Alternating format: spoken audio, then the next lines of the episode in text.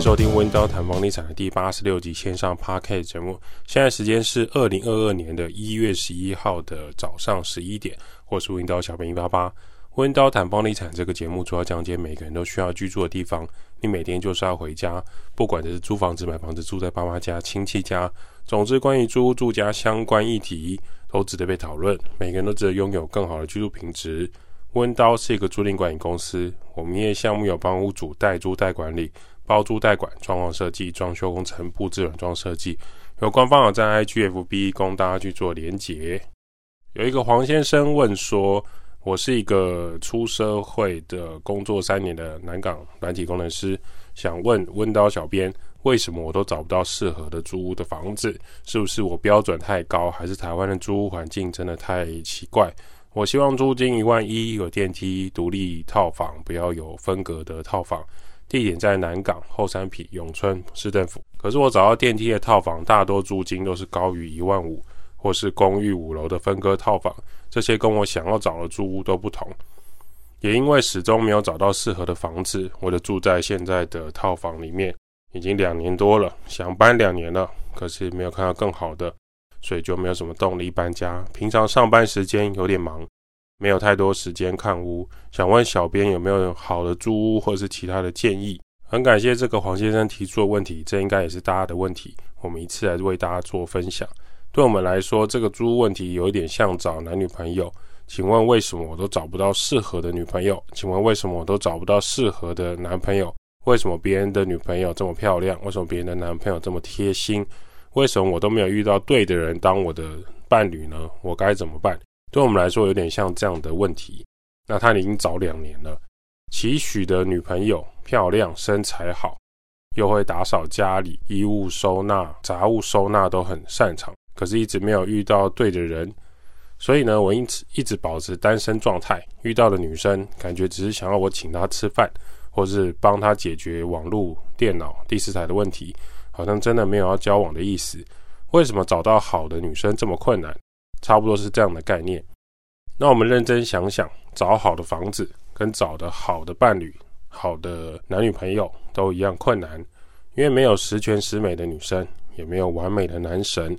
出租的房子啊，都有一些你很喜欢，但其他人看来很普通的特色。那每个人各取所需，才能在租屋市场中寻觅到优秀的租屋啊。当然，也有其他的男朋友从来从不会让你失望，好像别人租的房子特别好。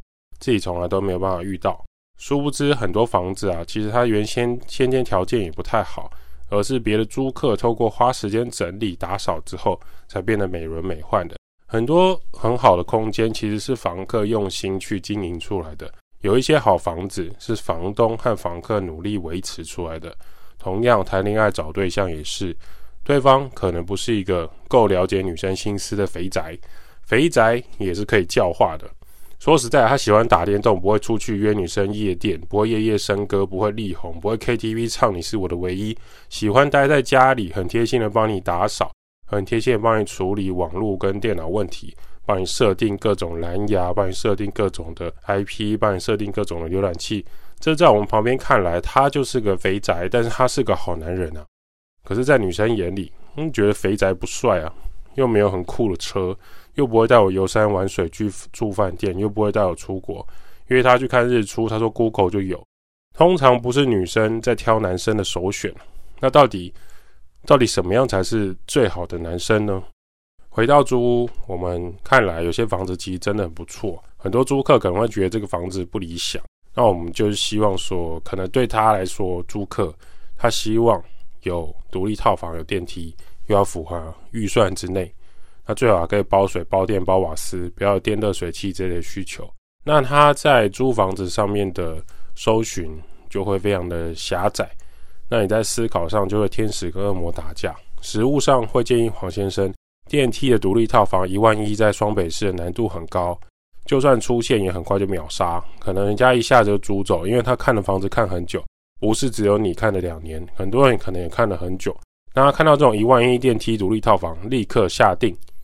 那通常那个广告就关掉了，所以电梯套房啊，要租金相对合理的，那种没有被秒杀了，就是会是比较旧的电梯大楼，例如说，它可能一层十几户只有两部电梯，光上下班时间丢个垃圾，可能就要等很久。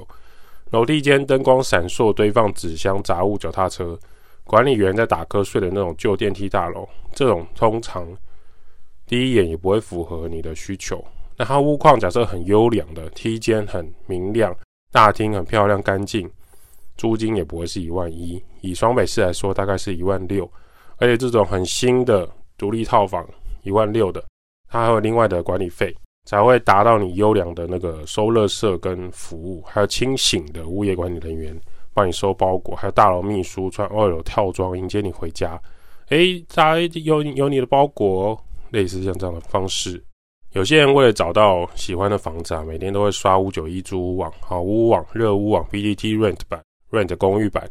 五九一租屋网大于 PTT，大于好房网，大于热屋网。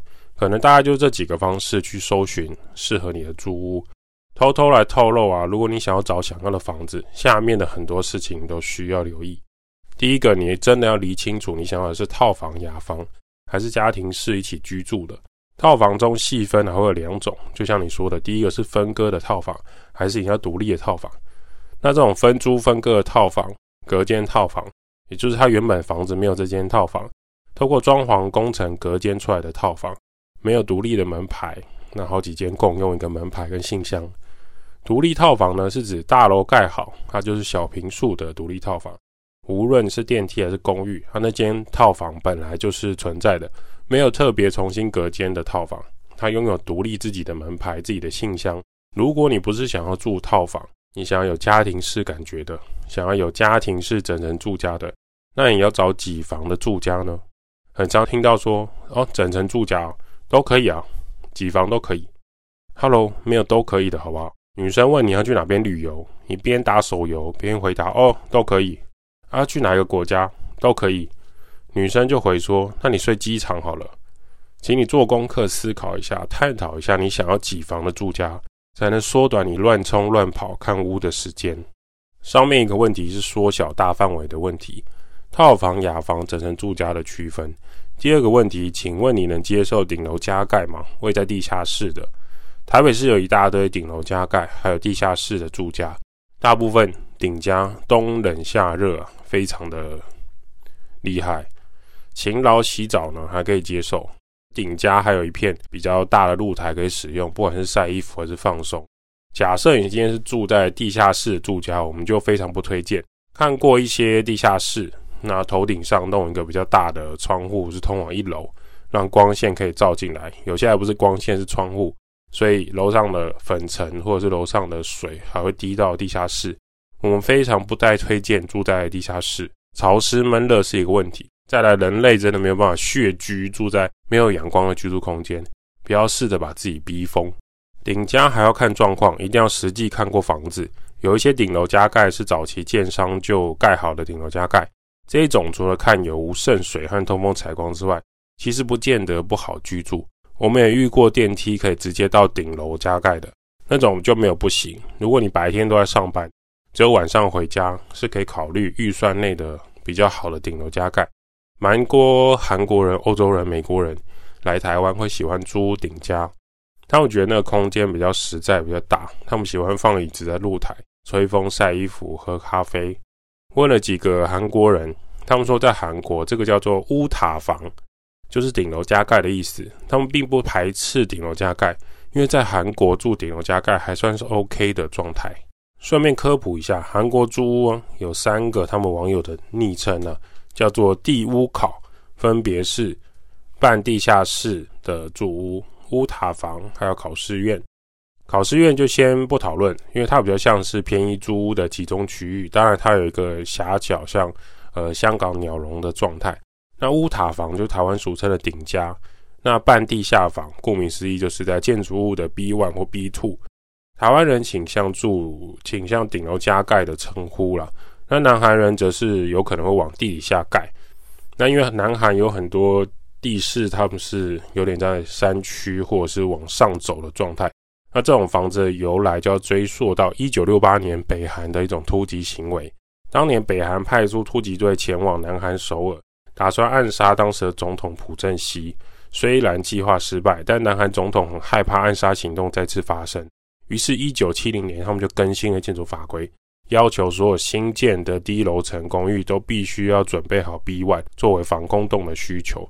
当时对外出租这些地下室是违法的，但碍于一九八零年后的呃住宅是不够的，他们住房危机，首尔市的租屋需求太大了，政府只好被迫让地下租屋合法化。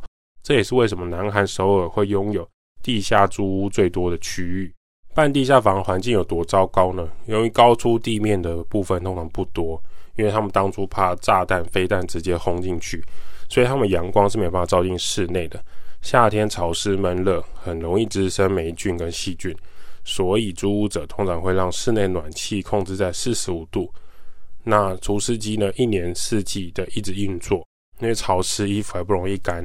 纵使你除湿机一直开着，再来就是下水道的味道挥之不去，因为他们已经在地下室了，它的排水管是旧的，排水管是旧的情况下，沼气还有味道就会回流，就算喷了再多香水、衣物芳香剂，也没有办法掩盖他们来自 B1、来自底层的身份。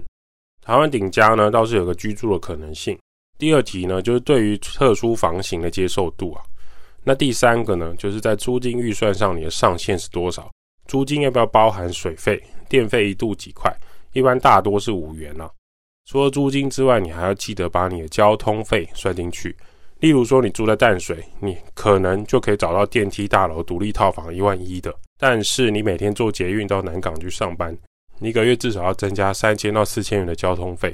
就算你用捷运月票，也要计算一二八零的费用。例如出门吃饭，或者跟朋友约聚餐，下班后公司有其他的业务。都是会增加你的交通费用的。第四个就是通勤时间，距离多远可以接受？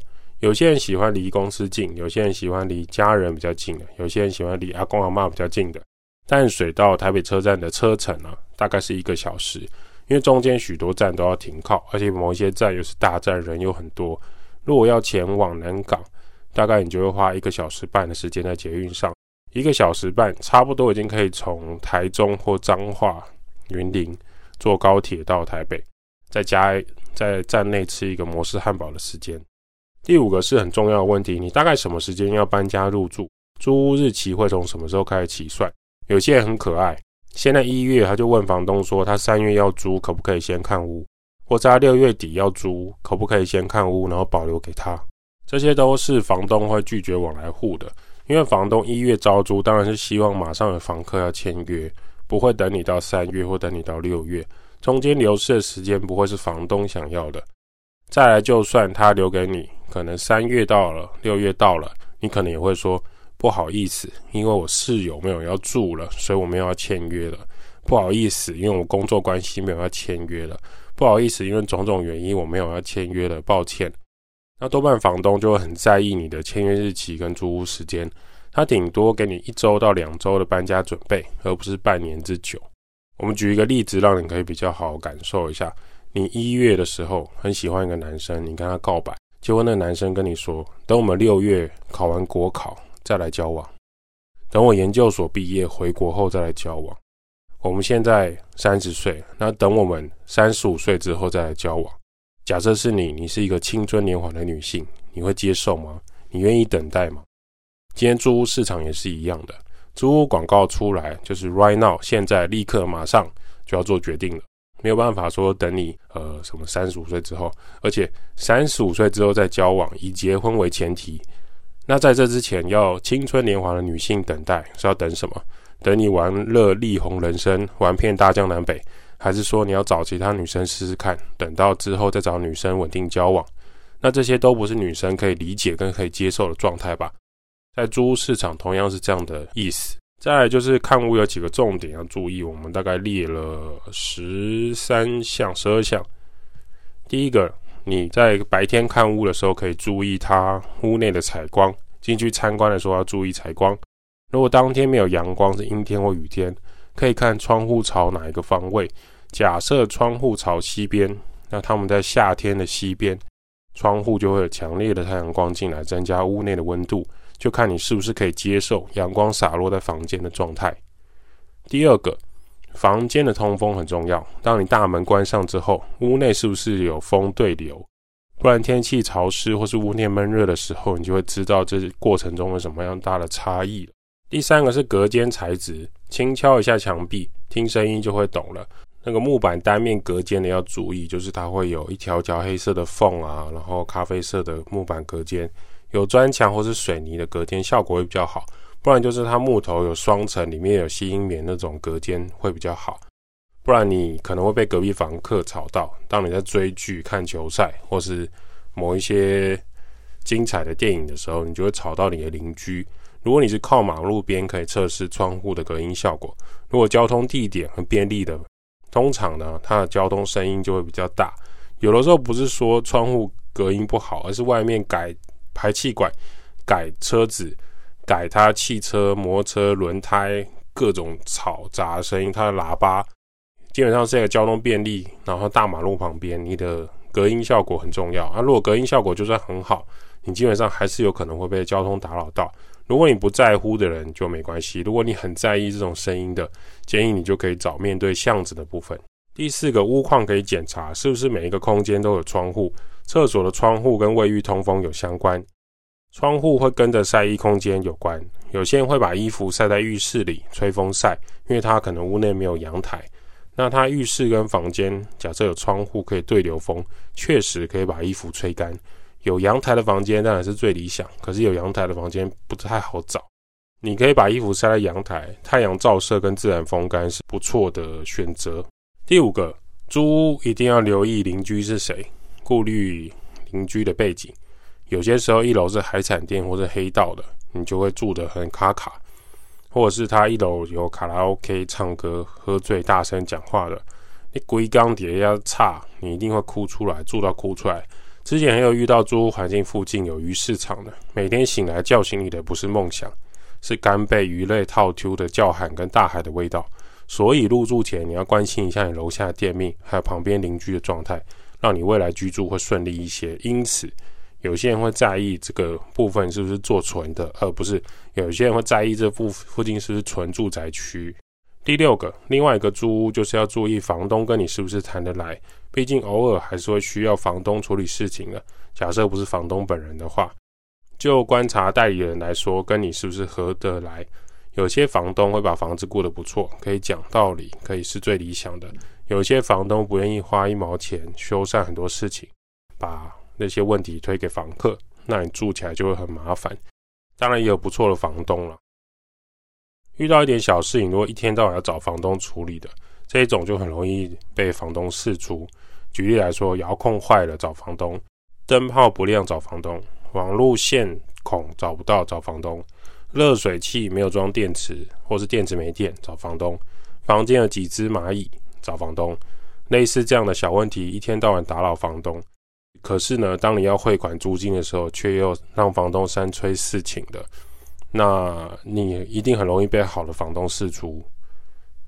第七个是格局是几房几厅，还有形状，建议找房屋格局方正一点，三角形、梯形、五角形的就可能尽量避免，因为你会很难买家具家电。通常方正一点的房间还是会比较好，适合居住了。可是要留意的就是不要太长方形的。那太长方形的就会不好使用。比例上来说啊，长宽比大概四比六会是比较理想，三比七也还可以接受。早期有很多一整排建商一起盖的那种公寓，九比一的长条，扣掉中间都没有窗户，还有公共梯间，你住起来会相当难使用它那个环境。第八个，如果你租屋的状态，你有遇到前一个房客衔接的，你可以询问一下他的看法。有一些是前一房客很在意的，而你觉得还好的部分就可以 pass 跳过。例如说，他可能会说：“呃，太阳太亮了，呃，洗衣机容量太小，呃，我一我大概两个礼拜洗一次衣服。”那通常这种就不是你很在意的事情，就可以跳过。也可以问一下他的耗电量，比如说他用电陶炉啊、电热水器啊、冷气啊耗电状态，或是一个月电费大概多少，你就可以先窥探一下你未来的开销。屋内的家具也可以记录它的使用状态。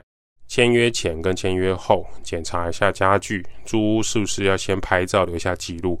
假设你原本有书柜，上面看到你有刮伤，或是你的书桌本来就有黑色脏污，或是上一个访客他化妆的时候口红、粉底都涂在那个白色书桌上，你就把它拍照拍起来，热水开看看，莲蓬头开看看，洗衣机开看看，冷气直接打开测试，有状况马上跟房东反映，让房东知道可不可以请人来维修，或是怎么样处理那个家电跟家具的问题。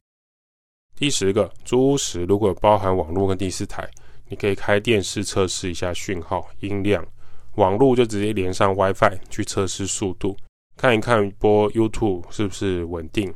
那这些都是签约当下可以做测试的，避免一入住又有状况，你还要花时间等师傅来维修来处理。第十一个就是电表的位置是不是要清晰的可以辨认，电费一度五块以下。或是账单去便利商店缴纳都是很正常的。如果有超过一度六块以上，就看个人能不能接受。至于一度七块、八块，建议就不要租了，表示房东在电费上也要占你便宜。第十二个，你在观看你理想中的房屋的时候，尽量不要单独看屋，找家人、朋友、同学一起看屋，不要轻易的晕船。在租之前呢，有任何问题都可以询问你的朋友，询问你的家人，询问一下房东，不要想说租了之后再来解决就可以了。如果你有觉得不理想的地方，诶，不一定要，你可以多看几间房子。整体上来说呢，会建议王呃黄先生，如果你想要找到适合的房子，就要注意采光、通风、隔间材料、房间浴室有没有窗户、邻居背景、格局、签一个房客维护的状态、电费。提供哪些家具家电，类似诸如类似这些的，你就会越来越接近自己理想的租屋状态。那我们希望也回答到黄先生的疑问。找房子呢，建议不要先放太多条件，把自己卡死。你需要了解自己的需求，但不是设定很多的条件。举例来说，你不能限制说，我一定要找到一个很棒的男生，身高一百九以上，然后站着躺着都很不错，还有腹肌。又要会修电脑，又要会开车，喜欢旅游，不喜欢打电动，喜欢陪我逛街。你不能设定太多太多的条件，你会把自己卡死。你可能还是会有一些找伴侣的基本需求，找房子也是一样，你有租屋的基本需求，多去看看几间房子不会吃亏，多交交朋友。所以你可以打电话去询问房东。那好房子通常很快就租掉，可以约现场提早去看看。那现在五九一有赖的功能，你可以跟房东加赖问一些基本的问题。如果你朋友或学长姐，或是你的同事之前租过，他要退租了，比如说他离职，他要搬家，或者是他呃公司外派，他要离开那个地方，你就可以跟他问说，诶，那你原本租屋的地方有没有释出？那假设是有，而且他也很清楚状态的，那当然是最好，因为你可以了解这个房子更多的面貌。温刀照顾房客就像我的家，代租代管、包租代管、装修工程、布置设计。Podcast 分享租屋投资房地产。今天的温刀谈房地产先到这儿，有什么想法欢迎五星吹捧起来留言，我们就回答你的留言。温刀小编会在下一期节目跟大家讨论更多房地产相关议题喽。